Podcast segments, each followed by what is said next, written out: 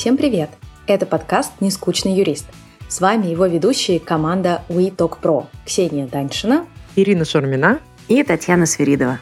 Мы очень рады, наконец, представить вам наш первый выпуск. Мы так долго к этому шли, и если вы это слышите, значит, он, наконец, опубликован. И в качестве нашего первого гостя мы позвали нашего друга и коллегу Пашу Мищенко, управляющего партнера фирмы RuNetflix. Про Пашу и его многочисленные регалии мы еще подробно поговорим в выпуске. А пока пару слов о том, что вообще мы вкладываем в понятие «нескучный юрист», чтобы все точно нас правильно поняли. Ксюш, что для тебя нескучный юрист? Для меня нескучный юрист — это, наверное, больше, чем юрист. Это профессионал, который сочетает в себе hard skills, soft skills, открыто и искренне коммуницирует с разными людьми из разных сфер, не боится экспериментировать и получает удовольствие от того, что он делает.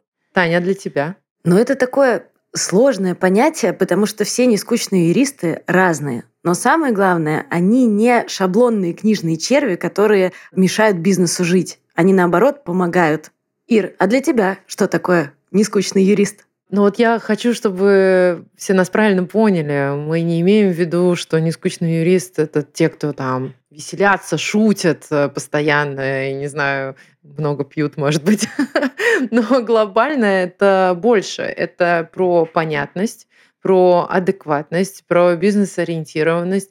Ну и еще, наверное, это очень важная часть нашего подкаста, про какие-то хобби, увлечения, причем не совсем такие отдаленные от юриспруденции, а те, что помогают на самом деле в работе, те, что связаны все равно с юриспруденцией, с юристами, но при этом это какая-то совершенно нетрадиционная, может быть, вещь для юриста. Давайте начинать разговор с Пашей. Там очень много интересного и полезного. Ну что, мы рады представить нашего первого гостя в нашем подкасте. Это Павел Мищенко, управляющий партнер юридической фирмы RuNetflix, создатель сообщества I Love Dogs, автор курса для юристов в МЛОГОСе, в Вышке, а также создатель Академии RuNetflix. И это, наверное, еще не все, и Паша еще сейчас добавит. Но, Паша, привет! Мы тебя очень рады приветствовать. Привет, привет. Я думаю, достаточно за глаза. Я думаю, что если упоминать то, что я реально делаю, то достаточно. Если для, знаешь, там на полстранички еще расписать, наверное, что-нибудь можно вымучить, но зачем? Здорово, Паш. Ну, мы знаем Паш как одного из самых нескучных э, юристов, э, и мы сегодня вообще поговорим о том, что душе угодно. У нас нет никаких четких правил, но э, вот так сходу придумали, что надо поговорить про то, как сочетать юридическую работу с управлением фирмы, с созданием комьюнити, с различной образовательной деятельностью и ну, как-то показать весь спектр того, что может делать юрист, и что жизнь юриста вообще, вообще не скучная. Да, да, скучать точно не приходится. Давайте пробовать. Давайте. Давайте начнем сначала. Я предлагаю так поступить. Ведь нескучными юристами становятся, как правило, не сразу. Паш, расскажи, как это было у тебя и когда ты понял, что можно быть больше, чем юристом, и это будет скорее твоим преимуществом, чем какой-то странностью или недостатком. Ты знаешь, сложно так сказать. Это какая-то, наверное, совокупность факторов. В принципе, по характеру я всегда любил э, какое-то движение или подшутить. Наверное, когда, конечно, я начал работать э, юристом, когда я работал помощником юриста, то у меня вообще руки были развязаны. Я шутил, э, подкалывал. Тогда начиналась моя только карьера, я еще учился в институте, я был футбольным фанатом, у меня был протестный такой возраст, да, и мне надо было как-то отстроиться, показать, что вот я такой еще не важный юрист, а я еще совсем молодой, поэтому могу, поэтому, наверное, нескучным помощником юриста я сразу начал быть, показываю какие-то свои протестные сущности. Потом после института, когда я начал работать уже полный день помощником адвоката, таким важным, то да, вот мне нынешний мой партнер, а тогда бывший работодатель, Владимир Маркович, он мне заставлял э, относиться серьезно, серьезно разговаривать, на работу в офис приходить как по форме, хотя бы в, в рубашке. Костюме? Ну, он ходил всегда в костюме. Э, ну, как минимум, надо было какие-то вот этот, ну, черный низ, белый верх, что-то такое, да, или хотя бы, ну, не casual, в общем, когда я приходил на работу чаще, чем два раза в джинсах, Владимир Маркович так изгибал бровь, и говорил, кажется, что-то не так с формой одежды. Хотя стоит отметить, что к нам клиенты практически в офис и тогда не ходили. То есть это не был офис, в котором постоянно прибывают клиенты. Ну вот был такой порядок. И в э, письменной переписке, я помню замечательную историю, как-то Владимир Маркович говорит, давай отвечать на вопросы айтишников на сайте одном моего знакомого. Алексей Юрьевич Кравченко сделал сообщество специалистов, 4 SEO как-то называлось, ну, в общем, IT-директоров. И они там в том числе запустили ветку на форуме «Юридические вопросы». Задали первый вопрос, пошло какое-то обсуждение, и Владимир Ильич говорит, напиши ответ. Ну, я написал ответ, как вот для людей. Он говорит, нет, нет, нет, так нельзя писать, надо писать достаточно более строго, точно, ясно. Написали мы ответ на полстраницы со ссылками на источники. И вас забанили. После этого ветка закончилась. Ветка обсуждений закончилась. Ответ юриста поставил точку вообще. Да, да, вот просто, знаешь, такую жирнейшую точку. И, наверное, это было нужно. Потому что это такой фундамент, такой база, который ты должен знать, понимать, уметь, и на ней уже что-то строить. По мере того, как я рос как специалист, то, конечно, моя бунтарская сущность никуда не делась. На футбол я уже не ходил. Я, кстати, моментально забросил, как начал серьезно работать. Я вот прям как отрезала. На футбол не ходил, но при этом э, бунтарем-то я остался, поэтому как-то уже начал искать какие-то новые способы и чувствовать, что, в принципе, быть э, на одной волне с клиентами и быть не просто юристом, играть образ юриста, который есть, это достаточно удобно, ну, как образ врача, белый халат. Образ юриста – это э, костюм, строгость, э, сухость. И на самом деле это очень удобный образ, потому что он э, даже дурака делает э, важным человеком. Но при этом таких много, а мне хотелось э, общения, мне хотелось э, быть понятным, и тем более мы стали погружаться в сферу, связанную с IT. И там оказалось, что людям вообще-то не нужно. Им, наоборот, нужен свой. И когда был 2014, 2015, 2016 год, сейчас сложно, наверное, в это поверить, покряхчу, но само слово IT-юрист было конкурентным преимуществом на рынке было 4-5 маленьких консалтингов, которые обслуживали малый бизнес. За средний крупный не знаю. Малый бизнес обслуживали 4-5 компаний всего. И что, инста-юристов еще не было? Инста-юристов не было даже близко. Э, они появились позже, они дали первую волну, вот эту мы эксперты в области. Да, там каждый стал экспертом. Еще этого не было, и отстройка была по простому принципу. Мы понятные, мы свои, мы в вашей сфере, и мы достаточно доступны. И это не было таким, знаете, четким расчетом и планом. Это то, что душа просила, то, что мне очень хотелось. И потихоньку, год за годом, это просто трансформировалось, трансформировалось. Я начал публично писать. Опять же, публично, когда ведешь свою деятельность, то никому не интересно видеть вот это вот э, выигранные дела, размещенный пункт договора – Оказалось, что аудитории интересен человек, и я стал все более чувствовать себя органично в этой роли, а потом мы и шеф сломали нашего, конечно. Вот я только хотела спросить, а как Владимир Маркович вообще Слушай, Владимир пережил? Маркович на самом деле это совершенно гениальный человек, который э, готов, э, ну, у нас достаточно существенная разница, он мне в отцы годится, но он готов все время меняться. Он все время меняется. И в какой-то момент просто стало больше сотрудников появляться, и накопительным эффектом народ стал как-то попроще ходить. Потом еще пандемия началась.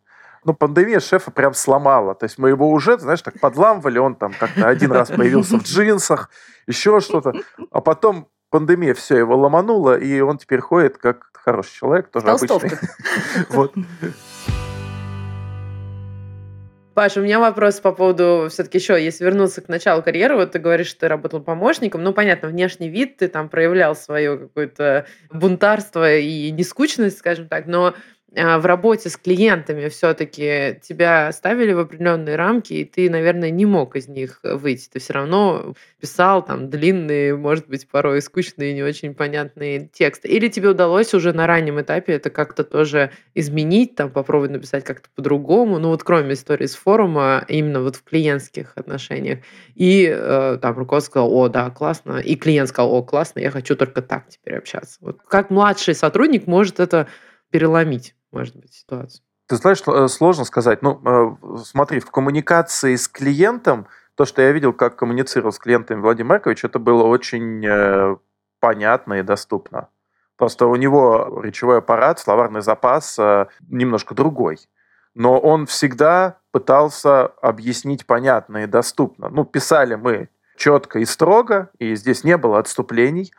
А когда мы объясняли, то Владимир Маркович все время прибегал к сравнениям, гиперболам, какой-то эмоциональной... Метафорам. К метафорам, да, к какой-то эмоциональной рваной э, коммуникации. Ну, например, чуть поспокойнее, потише, там, на высоких нотах, и снова вниз. То есть э, смена такая картинки. И я скорее наблюдал за этим и учился.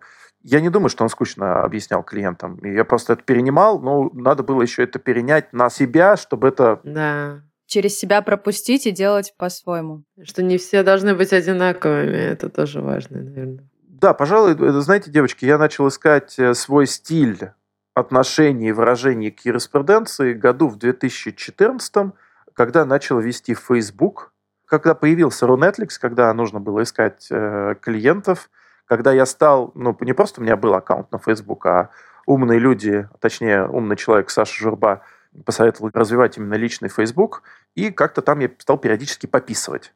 И когда я пописывал, то, соответственно, ну, очень быстро ушел от темы изменилась статья Трудового кодекса такая-то, такая-то, и начал рассказывать, кстати, в основном какие-то байки и шутки. Вот, я начал шутить в Фейсбуке, как юрист. Я даже в 2022 выгрузил весь Facebook. Там много прикольных историй. Перечитываю, смеюсь. Но, наверное, в тот самый момент я как-то начал отстраиваться. И что, не было какой-то реакции типа юрист шутит, а что такое несерьезное? Ты не можешь нормально писать, как все пишут? А меня юристы не читали. Я а. вообще с юристами не общался. Тебя бизнес читал? Да. Я никогда не общался с юристами. До 2000 2019 года, наверное, мне вообще не знал ни юридический рынок, ни я никого там не знал. Мне было абсолютно неинтересно общаться с юристами. Я думал, что это как раз вот... Скучные люди. Скучно, очень серьезно. Ну, и еще синдром самозванца, где я, где они. Я закончил университет приборостроения информатики, у меня не тот диплом, вот они консалтеры, умные, там, да, голову им жмет, наверное, от мозгов. Вот. А я-то что? А я, а я хочу с бизнесом общаться. И мне было прям с ними так интересно общаться. Ведь весь Netflix начался из-за того, что я очень хотел войти. Тогда была популярна тема стартапов. Тогда была, э, ну, вот это вот прям такое дыхание классное. Был журнал Hopes and Fears. Я не знаю, вы читали? Нет, я просто да, зачитывался да, да. им. Цукерберг позвонит, появился чуть позже, который потом стал VC.ru. Но вот все равно вот этот вот Сейчас же, что вчера закон приняли, вайп нельзя говорить, да? Настроение. Да, вот этот дух, вот это настроение, я в него очень попал. Фонд развития интернет-инициатив на Курской. Вот он только появился, там вот бегают ребята с совершенно горящими глазами и еще кое-чем горящим. Вот, э, разными местами, да? Подгорающими. Да, где-то подгорающими. И вот в тот самый момент мне стало очень интересно с ними общаться. То есть Владимир Маркович меня скорее так, э, когда я к нему пришел, он заразил интересом к предпринимателям и немножко к интернету. Потому что там не с первого проекта он меня позвал на интернет-проект. Потом я общался с обычными предпринимателями не из IT-сферы, не из интернета, а потом очень захотелось вот профильно туда, потому что там был дух э, свободы, развития, неформальности. Я прям, а, это мои ребята, пустите меня к себе. И вот тогда, наверное, началась вот эта осознанность, как в стартапе донести информацию, ну вообще там, вот три пальца, вот смотри, так, так, так, и работает. И вот она не скучность. Ну и по мере ты уже начинаешь позволять себе больше шутить. Поэтому я вообще не оглядывался на юристов, я их не знал. Угу. И они меня тоже. Да и, Да, короткий вопрос-вопрос. Э, ты говоришь, до 2019 года не общался с юристами. Что изменилось после 2019? И каково тебе сейчас общаться с юристами? Есть какая-то позитивная тенденция, может быть, у нас? Ну, я с юристами же сейчас общаюсь. Так случилось. Так получилось, да. Вот, и я, я про свою профессию также могу сказать. Так получилось. Я понял, что я очень сильно заблуждался, что юристы – это очень интересные ребята, очень э, живые, э, необычные, со своими Выглядит, интересами. как будто Пашу заставляют сейчас читать. Юристы очень интересные. Не, не, действительно, просто сам себе написал какую-то в голове картинку, потом, когда начал общаться с живыми людьми, и все мои страхи рассеялись. Вот так вот. Угу. И я просто с огромным удовольствием общаюсь. А изменилось вот что. Я попал... Э, тема понятных э, документов, она случайно выплеснулась э, с Фейсбука и моих наблюдений про понятные документы, которые я писал, опять же, не для юристов, а для IT-специалистов. На вот там мы с, с Ромой Янковским где-то в 2018 э, начали думать, что что-то надо с этим вот осознанно делать. Хотели вместе, но не получилось. Что-то мы оба затупили. Но я начал делать какие-то YouTube-видео, писать статьи на законе. На законе.ру. Я написал статью про понятность. Я там, там вообще же, там же только корифеи пишут. А я написал, и люди откликаются. Я такой, о, интересно. И потом я первый раз попал на юридическую конференцию, по-моему, в 2019 году на Сибирскую юридическую неделю. И mm. все, я там вообще пропал. Я понял, что вау, как классно, как интересно. Оказывается, есть целый мир. Да-да-да, и I Love Dogs – это же блог про мой телеграм-канал I Love Dogs. В первую очередь, он, знаете, как появился? На второй или вот на третий... мы хотели спросить. А. Мы как раз хотели спросить, как ты решил создать I История элементарная. Пользоваться Телеграмом я стал почти сразу, когда он появился, поддержать Пашу Дурову, тогда еще там его скандал в ВКонтакте, я с женой переписывался э, там, потом заблочили Телеграм, я все равно его использовал. А, кстати, когда блог появился, наверное, еще Телеграм был заблочен, скорее всего, его еще блокировали. Ага. Наверное. А я, кстати, не помню, что его блокировали. Как-то это бы... Блокировали, ну, блокировали. И вот блокировали Очень... через одно... Тогда еще не умели нормально блокировать, там Роскомнадзор... Там заблокировали еще параллельно кучу всего, когда пытались блокировать Телеграм, и в итоге отказались от этой идеи. Короче, я захотел в 2019 году прочитать лекции по понятным договорам, и первый раз я их прочитал у бизнес-факультет права МГУА. Декан тогда был э, Дмитрий Гриц. Я говорю, Дим, слушай, можно прочитать лекции? Он так откликнулся сразу, говорит, да, конечно, говорит, составь только план лекции. Я говорю, что такое? Он говорит, ну вот, напиши программу. Я говорю, давай я разочек прочитаю. Он говорит, нет, давай четыре лекции. Я как-то там покряхтел, но материала было не очень много. Сделал, и мы сделали их открытыми. Приходили студенты и приходили люди с улицы. Они проходили там, не знаю, в течение недели, может быть. На второй или на третьей лекции я говорю, о, слушайте, а давайте я сделаю телеграм-канал, и вот так он появился. А потом mm-hmm. туда стали добавляться люди. И оказалось, mm-hmm. я ходил, говорил, Владимир Ильич, слушайте, какая-то фигня. Мы собрали аудиторию юристов. А зачем они нам нужны? Мы же не хотели с ними общаться. Ну, то есть, вроде как у нас бизнес для IT-компаний. Зачем нам юридическая аудитория вообще нужна? Что это такое? Почему вот нельзя быть нормальным человеком? Вот нормальные люди, они же как делают? Они продумывают, стратегию пишут, продвижение, как что сделать, да, начинают какие-то активности делать. А у меня вот это все, ой, интересно, я попробую, и вот оно получилось. И ты потом с этим сидишь и думаешь, а что с этим делать? Ну, то Ой, есть, как мы тебя да. хорошо понимаем. Вообще, понимаешь? Вот. Поэтому I Love Dogs появился абсолютно случайно. Просто реально, тут кто был на лекции, я отписался еще от канала, вдруг такой один человек нашелся, да, кто был еще тогда, и, может, вспомнит, э, когда я сказал, о, давайте сделаем телеграм-канал. Вот, вот так и было. Да, там, конечно, я больше стал дружить с юристами. Вот такой ответ на твой очень короткий вопрос. Мой очень ну короткий классно, ответ. но это же очень здорово, и мне кажется, все, что делается вот так по любви, искренне, просто из интереса, как раз и вырастает в самые классные продукты. Но вот сейчас ты какие в итоге преимущества в этом видишь? Вот у тебя образовалась эта база юристов, ты на них вообще не собирался ориентироваться, а теперь что? Как это влияет позитивно? Может быть, на ваш бизнес, на твой личный бренд, еще как-нибудь? Слушай, ну сейчас это вообще клад.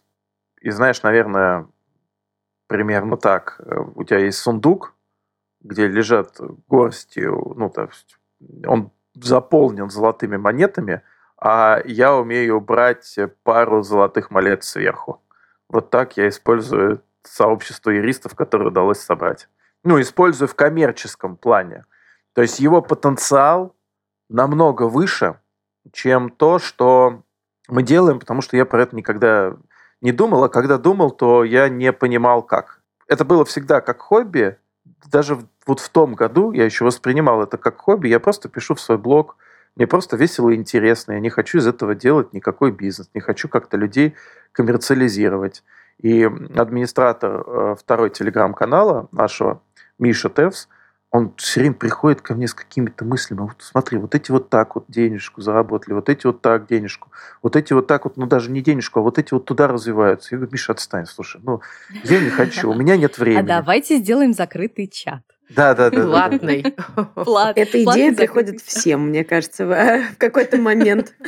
Мы, кстати, сделаем скоро. А я вот как раз хотела спросить, э, какие у вас сейчас э, планы на сообщество? И вообще, э, ты рассказываешь, что сначала это у тебя было хобби, а сейчас это все еще хобби, или ты уже заставляешь себя в соответствии с контент-планом какие-то посты выкладывать в определенный период времени? Или это все-таки от души идет? Смотри, здесь два вопроса, поэтому я отвечу последовательно. Первый момент, что касается от души или не от души. Я делаю от души. Но по контент-плану.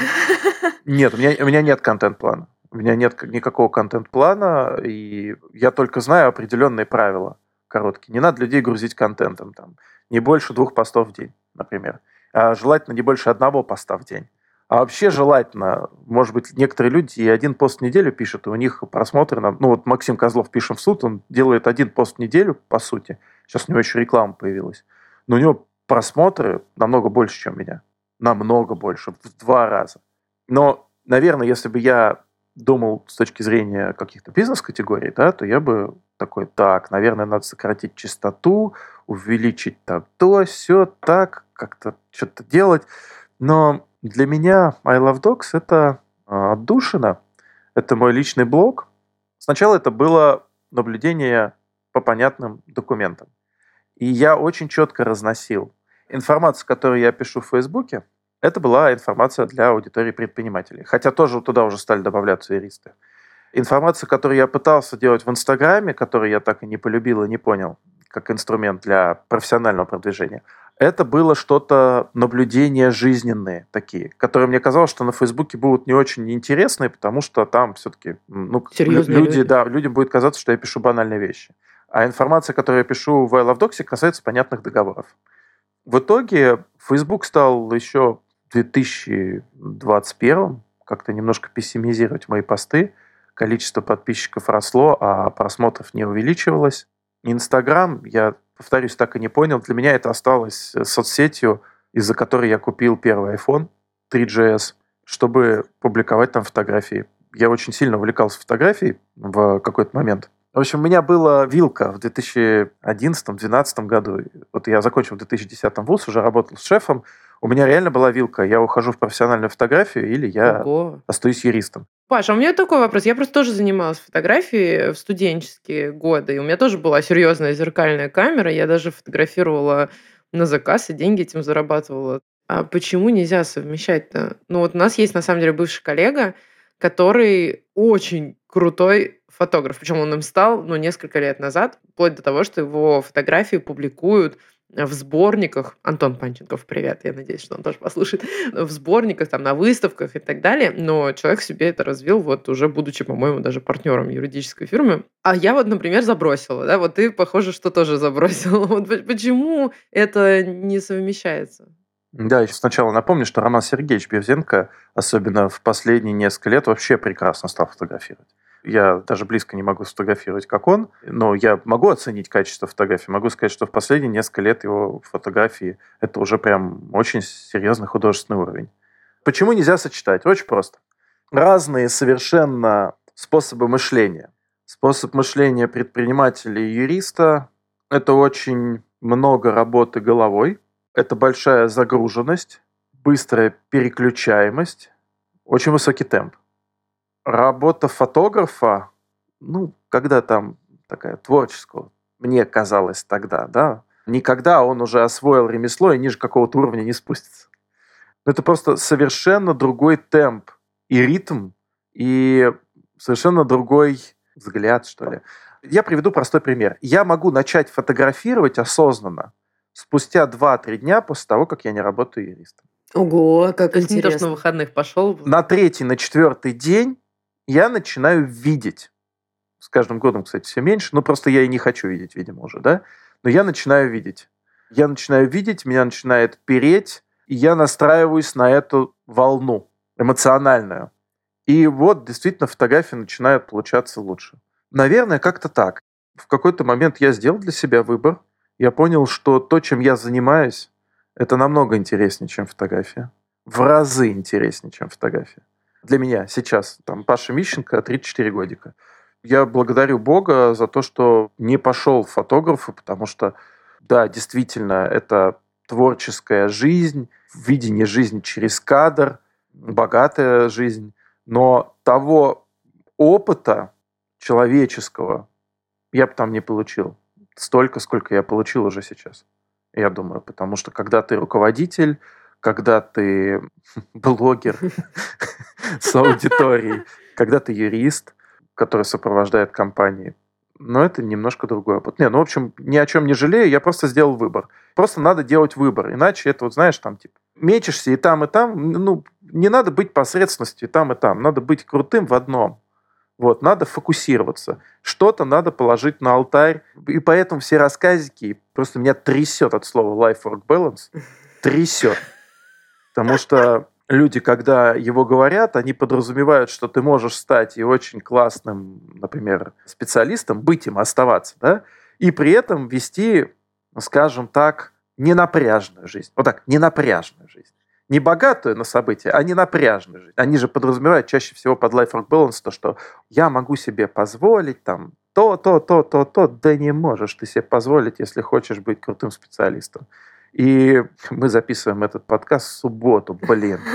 В субботу. У меня 9 утра. Так что, да, мы, мы записываем подкаст в субботу. И если бы лайфворк-балансисты чуть-чуть бы пообщались с людьми, которые, ну, скажем так, являются авторитетными в той или иной области, там куда ни копнешь, там вылезает то, что нет никакого рабочего графика – что иногда нет выходных, что мало видятся люди с семьей, а потому что они выбрали, потому что они выбрали определенный путь. Это не хорошо или не плохо, это данность.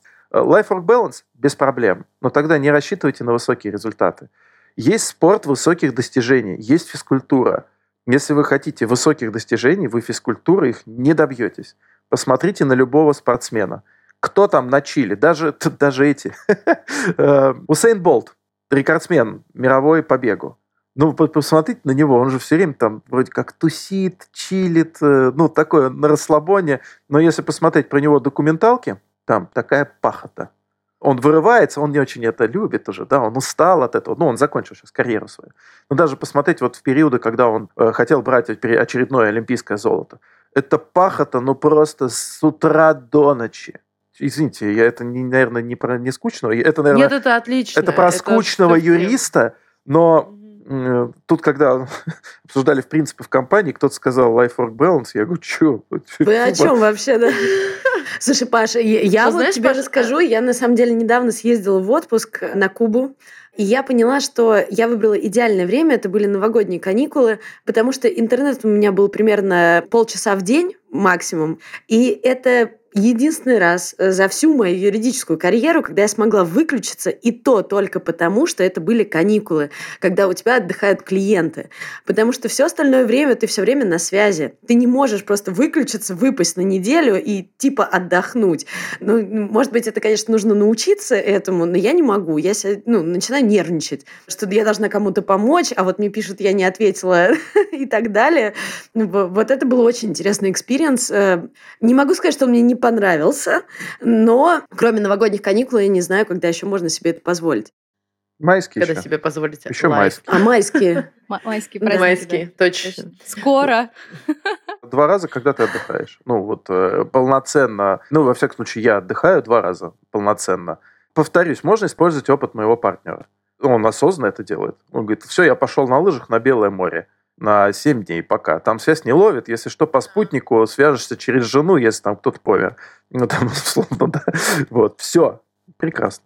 Но мне кажется, потому что у него есть ты, и у вас очень надежные, хорошие отношения, и он понимает, что ничего не рухнет. Тут вопрос команды всегда, мне кажется, встает. Если ты действительно хочешь при этом ну, не наплевать на все, что происходит. Но я, когда слышу про work-life balance, у меня сразу встает вопрос, а что work это не life? Ну, то есть Спасибо. Ваша работа, да, это Спасибо. не жизнь. Да, да зачем эта работа вообще нужна? То есть, если вы так стараетесь от нее отдохнуть и вот наконец-то начать жить свою жизнь, ну, может, надо работу поменять, потому что что-то не то. Да, да, может, вы делаете что-то не то в жизни просто на самом деле, потому что... Я прям полностью согласна. Я просто как раз вот с этим режимом работы, я для себя поняла, что если бы я не любила эту работу, конечно, я бы выгорела уже давно.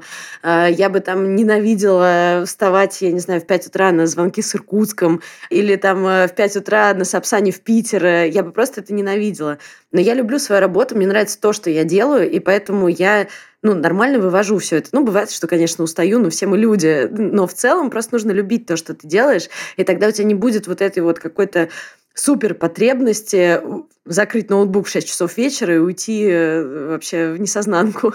Но отдыхать тоже важно. Мы, конечно, сейчас так говорим. э, Отдыхать тоже супер важно. Выключаться, переключаться, заниматься другими какими-то вещами, делами как-то. Но это не то, что вы вот жизнь не живете там с 9 до 6, а потом начинаете ее жить. Ну, мне кажется, что... Знаете, я здесь хочу просто от себя дополнить. Я, как человек, который недавно сменил немного траекторию своей э, профессии и работы из э, юридического консалтинга, ушел в образование, э, я как раз-таки, пока работала юристом, я искала этот work-life balance, и мне казалось, что вот есть work, есть life, и нужно как-то между всем этим лавировать, и отдыхать тоже нужно, и очень хотелось закрыть ноутбук в 6 вечера иногда, вообще забыть про все, что происходит, отключиться.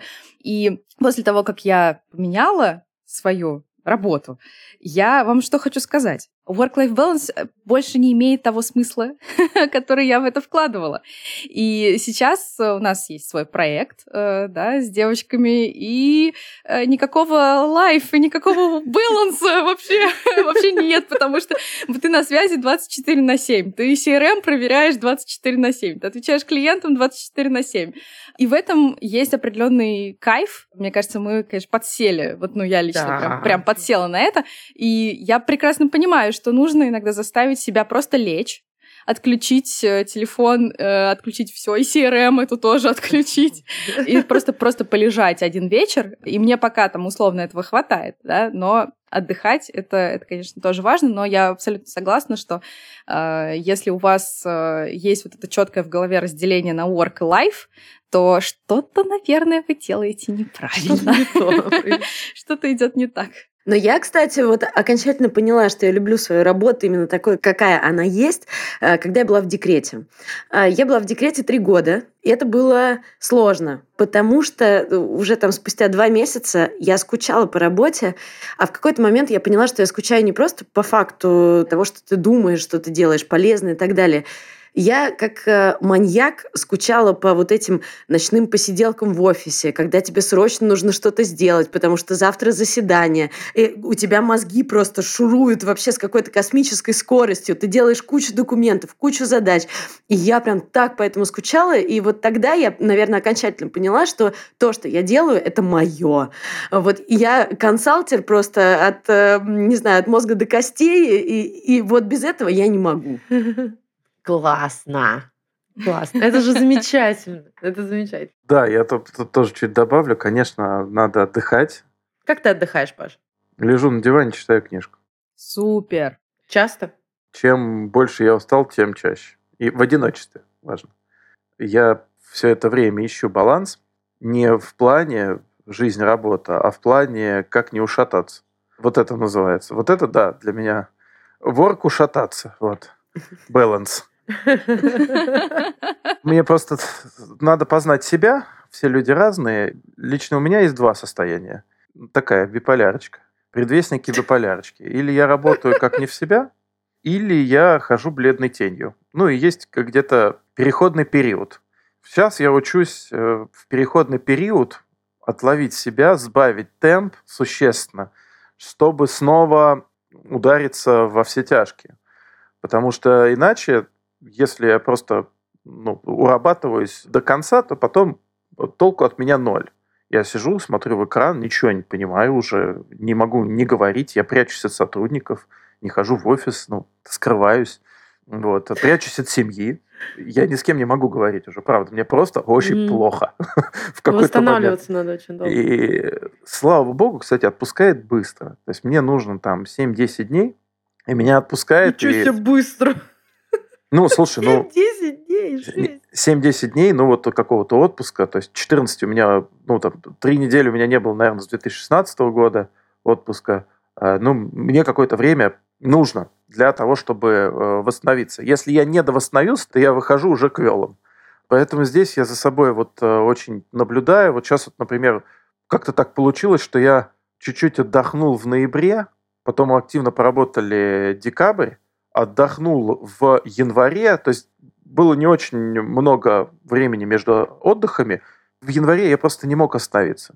Вот как мы вышли, я не мог остановиться. Ну вот просто мне как поперло, так поперло. Я там полетел вот просто вот. Я, я думаю, Класс. господи, это же ненормально.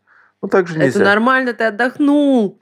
Появился ресурс. Новыми силами, да, да, ну, да, где-то, да. Ну, где-то к первой неделе февраля я чувствую, о, все, паня, я по количеству задач вижу по количеству Просто задач. Этот ресурс, ресурс нужно уметь э, распределять равномерно. То есть не, не... Нет? Знаешь, Для смотри, тебя не так работает? ресурс не надо уметь... Э, нет, нет, нет. Надо уметь управлять собой. Я решил Мне кажется, я про образом. это же и говорю, да. Нет, нет, нет. Равномерно распределять. Это когда вот, вот дедушка меня учил, да? Павлуша, действительно, во-первых, нужен режим, да, и нужно работать постепенно. Но есть спринтеры, а есть стайеры. Ты скажи человеку на 100 метров равномерно, блин, бежать. И также скажи... Ты спринтер? Я, ну, я думаю, что это какие-то, ну, наверное, не 100 метров, но где-то 400 или 800, да, скорее всего. То есть это короткие дистанции, после которых э, мне надо восстанавливаться. Вся компания вокруг этого построена, если честно. Потому что я же компания... Вы очень правильно сказали. Э, что надо получать удовольствие от работы. И Runetflix это в том числе большое удовольствие от работы, но так как я перегорал, то в те моменты Runetflix не работал, когда был маленький, потому что не было меня. И я пытался как-то все время скомпенсировать свои недостатки достоинствами уже э, компании. Сейчас, по сути, получается примерно следующее. Есть устойчивая структура с нормальными людьми, которые вот действительно умеют работать равномерно есть несколько безумных, как я, но в большинстве своем действительно нормальные люди, которые работают, раскладываются по дистанции, да, то есть они, ну, там, полумарафонцы, марафонцы. Есть я, который прибегает в какие-то моменты на месяц, полтора, и говорит, ну все, я отдохнул, вешайтесь. Вот. Сейчас будет интересно. Бегите. Да, бегите.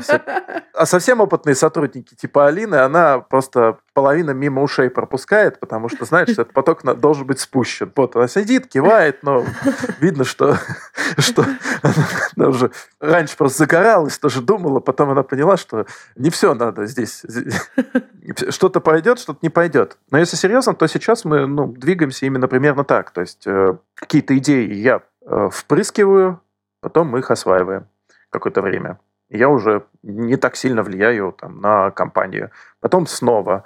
И я хожу по разным направлениям, по маркетингу, по процессу работы, по поиску клиентов, э, еще почему-то. И говорю, о, все, сейчас все здесь надо менять. И в этой части мы кусочек какой-то меняем. Остальное планомерно, нормально работает. И вот по, по кругу ходишь. Мне кажется, что надо научиться понимать себя и управлять собой, и тогда тебе будет еще больше нравиться твоя работа. Вот секрет, наверное, это моей э, нескучности. Ты упомянул про руководство Рунетликсом. А у меня вот такой вопрос. Обычно, ну вот есть такой стереотип, а, что управляющие партнеры юридических фирм это такие серьезные дядьки в костюмах, которые лишний раз не шутят, такие все время, значит, бизнесовые, очень серьезные ребята. А как ты понял, что можно по-другому? И самое главное, мешало ли тебе, что ты другой когда-нибудь? Не было ли сомнений там в твоей экспертности, да, от клиентов? Э, ну, или от или сотрудников, от сотрудников даже. да, потому что все-таки юрист должен быть такой серьезный, чтобы все поняли, что он, наверное, все знает. Смотрите, напоминаю, что когда мы строили Runetlex, достаточно долгое время я не общался с юристами.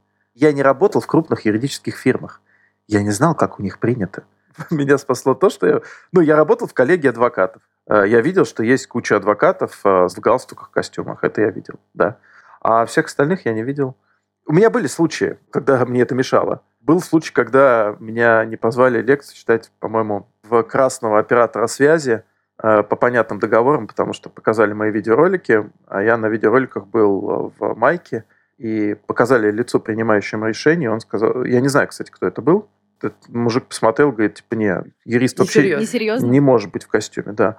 Был случай на первом а, потоке курса в МЛОГСе по понятным договорам, когда один из э, слушателей, молодой человек, написал обратную связь, что неуважительно и недопустимо, я примерно, да, э, неуважительно и допустимо лектору выступать перед аудиторией не в костюме, и что употреблять слово «жопа» тоже нехорошо. Вот. В логосе нельзя. Я говорю слово «жопа» в логосе. Это не, не- не от плохого воспитания. Можно мы это поставим в интро, пожалуйста? Да, кстати, Павел Мищенко читает у нас лекцию на курсе «Рекламное право». Вот. И по заявкам слово «жопа» слушателей обязательно слово «жопа» должно прозвучать. И у нас стоит э, возрастная маркировка 18+, э, поэтому мы всех предупредили. Слушайте, честно, не, на самом деле это не очень хорошо. И просто я иногда в избитке чувств могу это сказать. Я принял эту обратную связь, я стараюсь сдерживаться. Фигня, жопа и прочие лексика не матерная, но такая низкоуровневая. Я стараюсь, я стараюсь э, ее использовать меньше, да, потому что вот у меня бабушка доктор наук, профессор, когда она видит, что я употребляю в телеграм-канале эти слова, она расстраивается. Вот я бабушку стараюсь не расстраивать.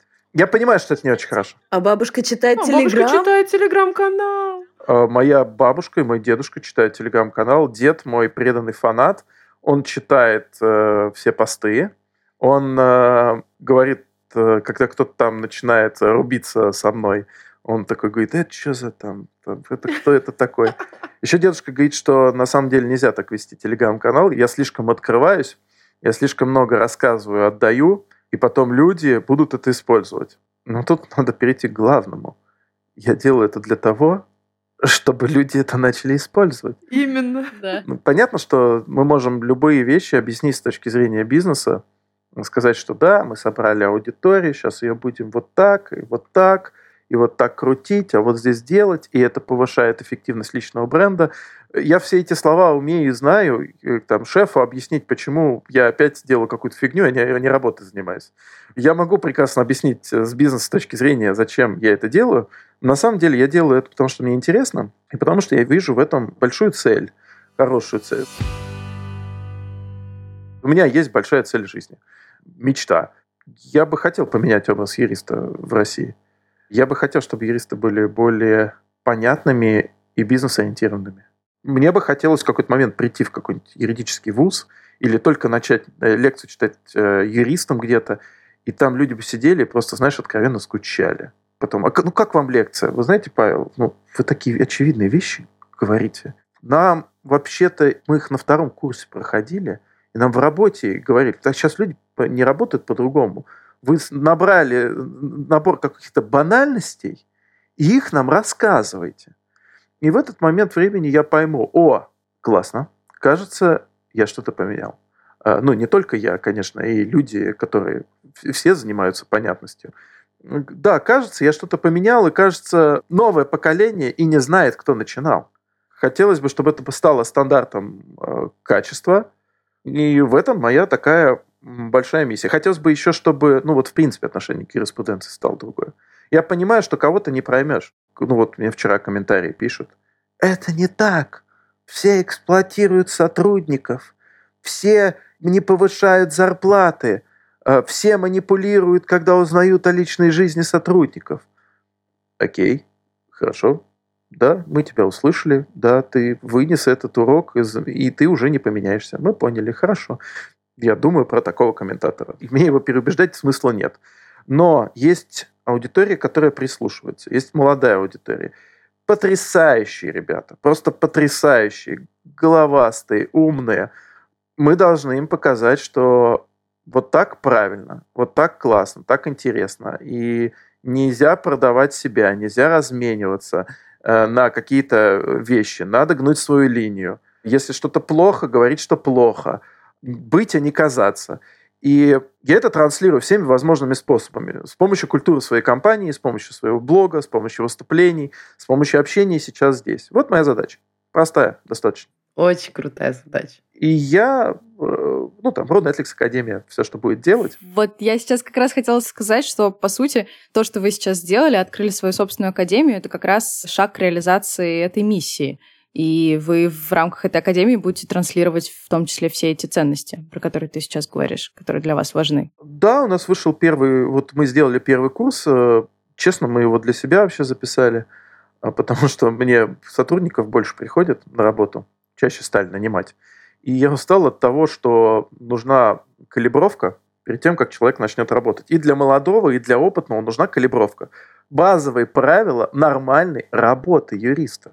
Кто-то их знает, кто-то их не знает, кто-то знает не все. Опытные юристы знают часть из них, не знают часть э, других. Молодые юристы знают часть из них, не знают часть других. Ну, у кого-то лучше с коммуникацией, у кого-то лучше с решением задач.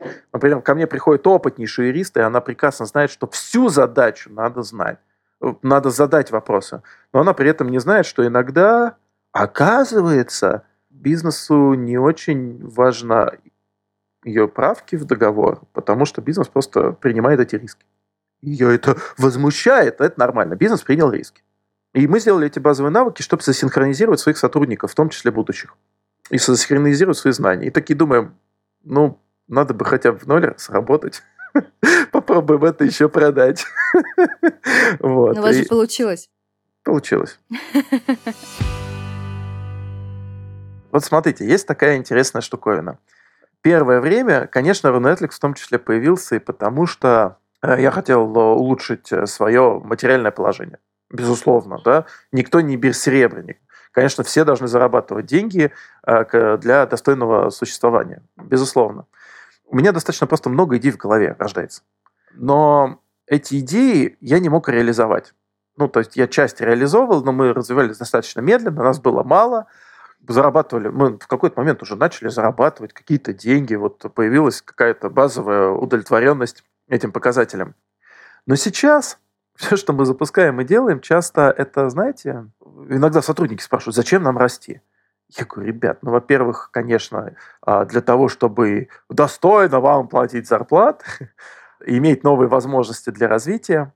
Во-вторых, если говорить еще про деньги, это топливо, это наши возможности. Поэтому вот мы сейчас то, что на курсе зарабатывали, я ни рубля себе не заберу.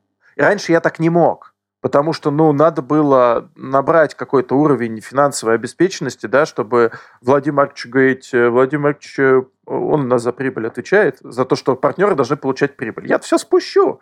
Вот. Поэтому, Владимир Маркович, вот прибыль моя, вот прибыль ваша, вот, мы зарабатываем, поэтому нам надо развиваться еще. А сейчас э, есть просто иногда возможность больше денег вытащить из бизнеса, чтобы начать что-то новое, интересное. То есть, по сути, у меня есть бензин для того, чтобы заливать его в мои идеи. А почему надо расти командой? Потому что появляются люди, которые могут подхватить эти идеи. И вот это главная ценность роста Рунетликса. Почему нам не нужны там строгие корпоративные ребята, которые хотят в консалтинг? Они не очень хотят э, развивать, скорее всего, новые проекты. Они хотят быть строгими корпоративными юристами. Мы не позволим им решить эту задачу. Поэтому, да, мы что-то заработали, э, заработали неплохо, заработаем еще, я надеюсь. Но мы все деньги, конечно же, пустим в развитие. И знаете, у меня еще одна мыслишка появилась тут недавно. Runetlix к сожалению или к счастью, не может остановиться сейчас в развитии. Если он остановится в развитии, он помрет. Потому что мы создали такую культуру и набрали таких людей, которые я говорю, да, хотите, развивайтесь. И они развиваются. Если мы остановимся в развитии, у нас не будет возможности для них что делать. Что начнется? Первое, начнутся ссоры внутри, начнется дележка того, что существует – Второе, люди начнут уходить. С одной стороны, иметь заряженных, а у меня сейчас большая часть, заряженных людей с горящими глазами уже как-то, между прочим, больше 25 человек. Так-то, да? Круто, Это круто. большое счастье. То есть большой процент из этих 25, они заряжены и делают что-то помимо основной работы в рамках Рунетликса реализуя, развивая свои навыки. Кто-то в редакции, кто-то в академии, кто-то в судебный отдел развивает, кто-то развивает товарные знаки. Совершенно разные вещи, которые мне уже не интересны, но интересны им. Отлично делайте. Но если только, только мы остановимся, то половина этой команды развалится сразу. И поэтому это и большое счастье, и большая ответственность. Поэтому мы должны расти. Поэтому нам нужны деньги, чтобы развивать новые проекты. И чтобы эта машина ехала. И в итоге, как миссия, для того, чтобы менять юридический рынок. Вот и все. Здорово. На самом деле, мне очень нравится ваш подход, что вы даете сотрудникам возможность сделать не только юридическую работу, но еще всякие разные интересные штуки, там, писать статьи, писать блоги. И вы не просто это делаете, а вы еще их мотивируете разным способом. Это то, чему многим юридическим фирмам, таким серьезным, нужно поучиться, потому что этого, правда, нигде нет. Паш, нам надо подходить э, к концу нашего выпуска, но у нас есть небольшой сюрприз.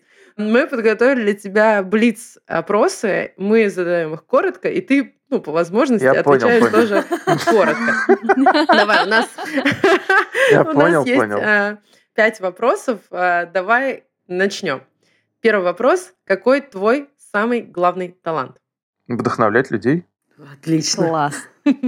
Второе – доносить э, сложные вещи понятно. Второй вопрос. Что бы ты посоветовал тем людям, которые только начали строить свою карьеру? Работать там, где им нравится. И выбирать э, деньги на втором месте. Не исключать деньги, не надо быть бесперебренными, но деньги всегда должны быть на втором месте. Тогда все будет хорошо. Как только деньги встанут на первое место, особенно молодым специалистам, будет сложно после 30. Возможно. Угу. Угу, вот, потому что они не наберут тех навыков, которые нужно сейчас набрать, желательно. А для этого надо было, чтобы интересно работало, ну и так далее. Давайте еще вот ты говоришь какой-то тезис, его слушает много людей, и потом его искажают.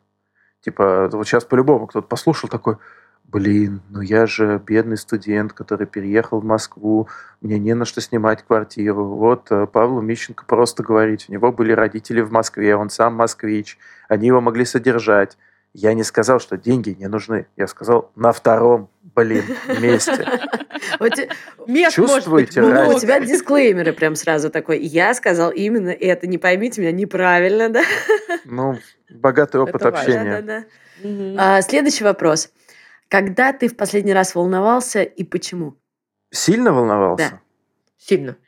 Когда три недели назад с дочкой заехал в больницу, а потому что у нее заболел живот, и я в субботу с дачи поехал в больницу и провел с ней ночь в больнице. Вот тогда что-то я сильно реально поволновался. Ну, все хорошо. Да, все обошлось. Мы сбежали из этой больницы уже утром, когда оказалось, что не нужна операция. Ну вот поволновался сильно я тогда. Мне кажется, это хорошее напоминание, что действительно стоит волнений. Да, да, тогда я вспомнил молиться, стоит. как молиться, да. да вот. Я, в принципе, э, православный христианин, но такой, не очень. Ну, э, если серьезно, по работе не помню. Калейдоскоп такой, что я не помню, что было на той неделе. У меня очень высокий темп жизни, и очень многие вещи, очень многие, я сейчас воспринимаю намного спокойнее, чем воспринял Как бы в четы- опыт. от 2014 году я бы, наверное, уже лег бы э, и в истерике, да, и, короче, лежал бы неделю. И как бы, а как? Как может быть очередной конфликт в нашей компании? Тот сказал тому-то, не тот, а тот. Сейчас такой, так, ладно. Во-первых, переспим с этой мыслью, с утра разберемся, Мгм. Опыт, опыт. потому что иначе не выжить э, эмоционально, просто не выжить. Поэтому начинаешь намного спокойнее. А с дочкой поволновался, да. Хорошо, что все в порядке. Следующий вопрос. У нас же Блиц. Да. А, да. Посоветуй, пожалуйста, нашим слушателям одну книгу, которую должен прочитать каждый человек, по твоему мнению. Не, если каждый человек, то, конечно, Евангелие. Это однозначно. Так, каждый юрист. Тоже Евангелие. Юристы тоже люди. Не-не-не, ну, конечно, но это просто есть закон, а есть э, и другие вещи. Поважнее.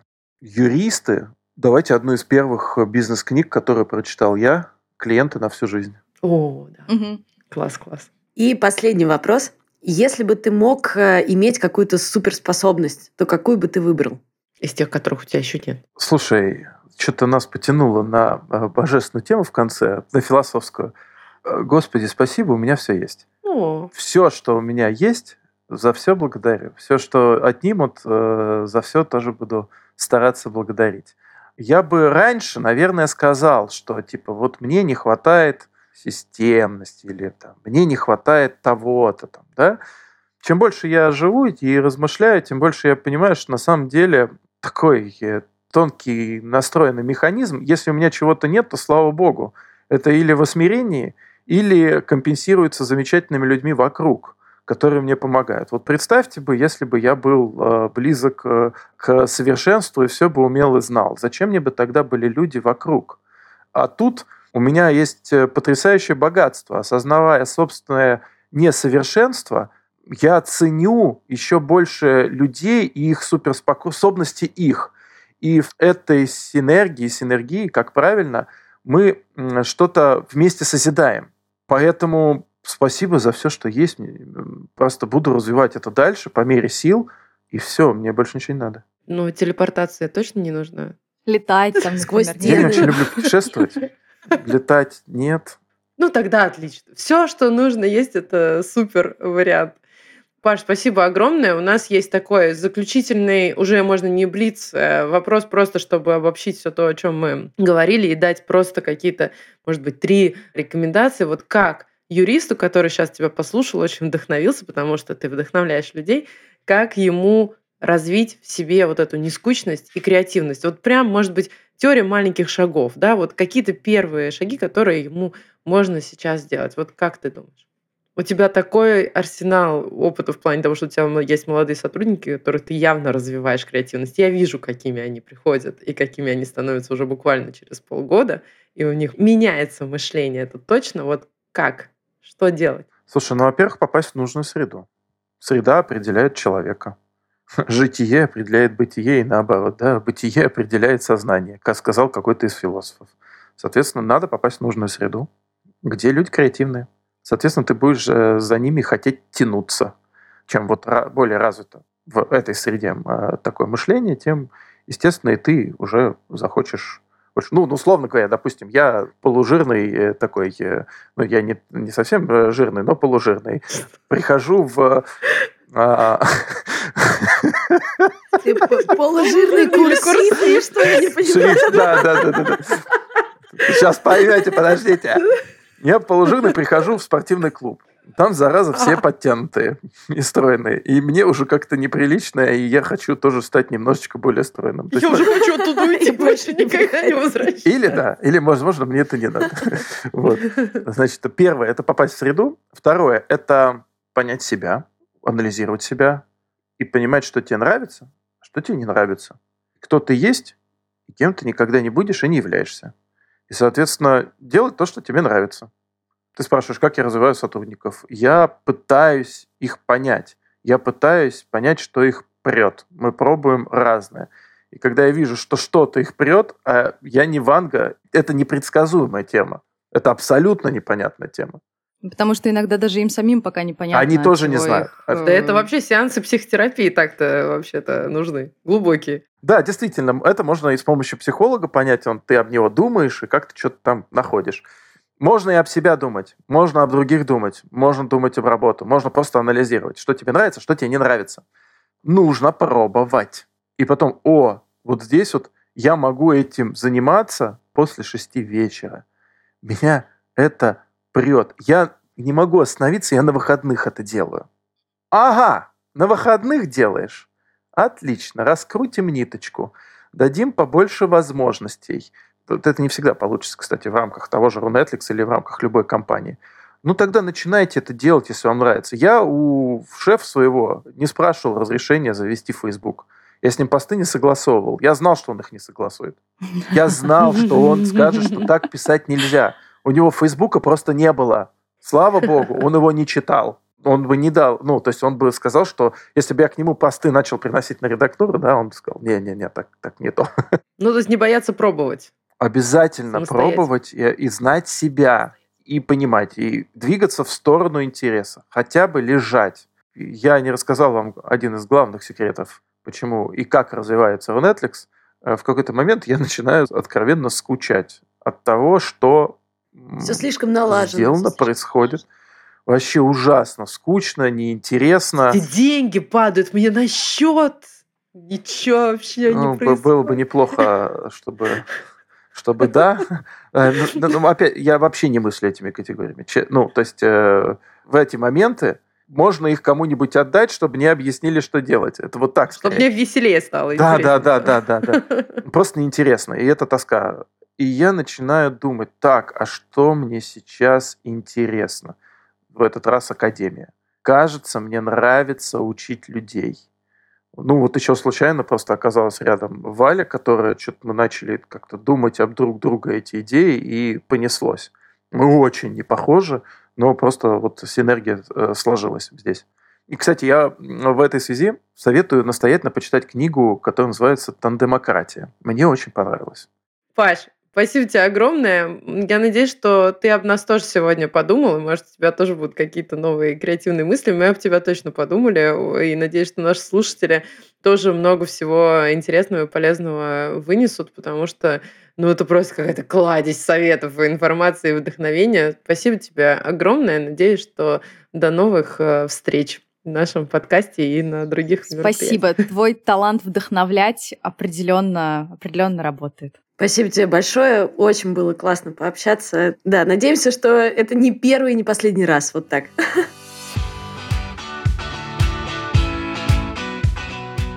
Спасибо всем, кто дослушал этот подкаст э, до конца. Ставьте нам лайки, пишите комментарии, пересылайте друзьям, которые, может быть, это тоже полезно, или которые, по вашему мнению, может быть, не на том месте находятся и сдерживают свою креативность и нескучность. Пусть они тоже вдохновятся. Всем большое спасибо. Пока-пока. С вами был подкаст «Нескучный юрист». Помните, что каждый юрист может быть нескучным. скучным.